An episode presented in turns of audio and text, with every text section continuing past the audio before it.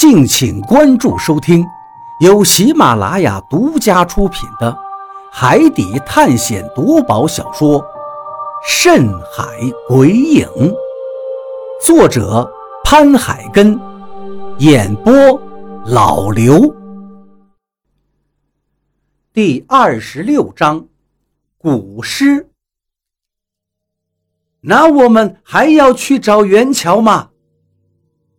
船长转头望向了比利，小声问道：“比利有些不悦地看了他一眼。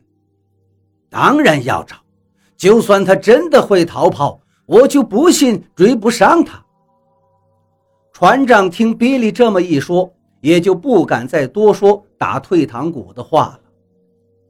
船长害怕比利，但何洛可不怕他，便接着说道。如果元桥仙山真的有灵性，自己会遁入海底逃跑的话，就算有你这大游艇，估计也追不上他。比利听何洛这个话，顿时哑口了。当然，如果这话换成是比利手下的人说，肯定会被他骂死。不过何洛，比利还是很尊重的。其实，比利也知道何洛这话说的有道理。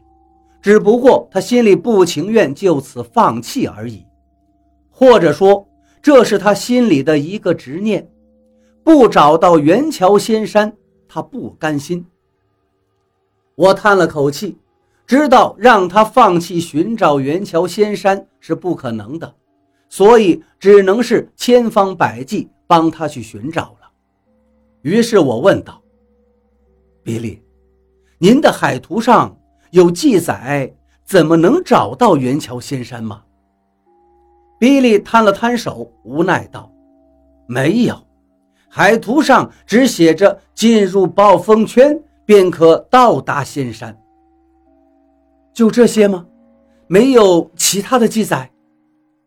我眉头一皱，心说：“这样说也太随便了吧。”比利点了点头。然后又好像突然想起了什么事儿似的，说道：“对了，还有一首诗。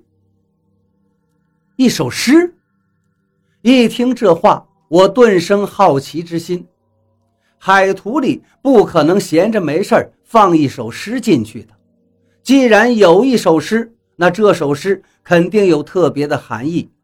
于是我连忙问道：“是什么诗？你快给我看看。”比利倒也没有废话，赶紧把海图从怀里拿出来，递给了我。我接过海图，打开，只见海图中所记载的东西都是我们已经经历过的事儿了。直到翻到了最后一页，最后一页并没有画任何的航行路线图，空白的书页上只剩下一首诗。这一首诗一共是四句。他写道：“金虎入海，灵山现；南天门外金满天。神庙阴阳引魂灯，轮回路上见长生。”看到这几行诗句，我深深地皱起了眉头，因为这一时根本看不出来这几句诗跟寻找元桥仙山有何关联。金虎入海，灵山现。金虎是什么？灵山是指元桥仙山吗？南天门外金满天，又是什么意思？神庙阴阳引魂灯，指的是什么？而最后一句，轮回路上见长生，那就更不明白是什么意思了。便于。这上面写的是什么意思呀？张广川也凑过来，看到这首莫名其妙的诗句之后，瞪着两眼，疑惑道：“是啊，这些字不像是寻找元桥仙山的办法呀。”何洛也凑过来看了一眼海图中的诗句，同样是满脸的困惑。哎，这几句话的意思。我也看不懂啊！我摇摇头，叹了口气，接着皱着眉头又默念了几遍这几句诗，发现这几句话似乎有点像藏头诗的意味。不过我知道这应该不是真正的藏头诗，真正的藏头诗不是这个样子的，因为所谓的藏头诗又名藏头阁，是杂体诗中的一种，大约有三种形式，一种是首联与中二联句皆言所遇之景而不点破题意，直到结联才点出主题；第二种是将诗头句一字。暗藏于末一字中。第三种是将所言之事分藏于诗句之首。现在最常见的就是这第三种，每句的第一个字连起来读，就可以传达出某种特有的意思。而现在海图中的这所谓的几句诗，摆明了不是藏头诗。不过，虽然这几句诗并不是藏头诗。但是我知道这几句诗跟我们要寻找的元桥仙山一定应该有着某种关联，毕竟他们是记载在海图中的，绝非无心之举。想到这里，我对他们说出了自己的猜测。便于，你说的是很有道理，小说里头讲的那些个宝藏的秘密，也都是藏在这种诗句里的。张广川他们倒也十分认同我的观点，只是我没想到张广川居然会把眼前现实中的事情扯到小说中的情节里去，这实在让我感到无语。我对张广川丢了一个白眼儿，不过他根本不以为意，接着继续说道：“如果寻找元桥仙山的办法真的就在这几句诗里的话。”那这第一句“金虎入海灵山现”是什么意思呀？大家也都转头看向了我。呃，这个嘛，容我好好想想吧。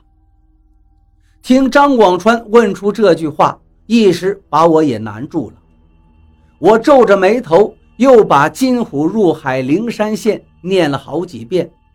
然后又看了一眼前方茫茫的大海，心想：这海上怎么会有金虎呢？这金虎到底指的是什么呢？想了好大一会儿，依旧没有头绪，于是只好说道：“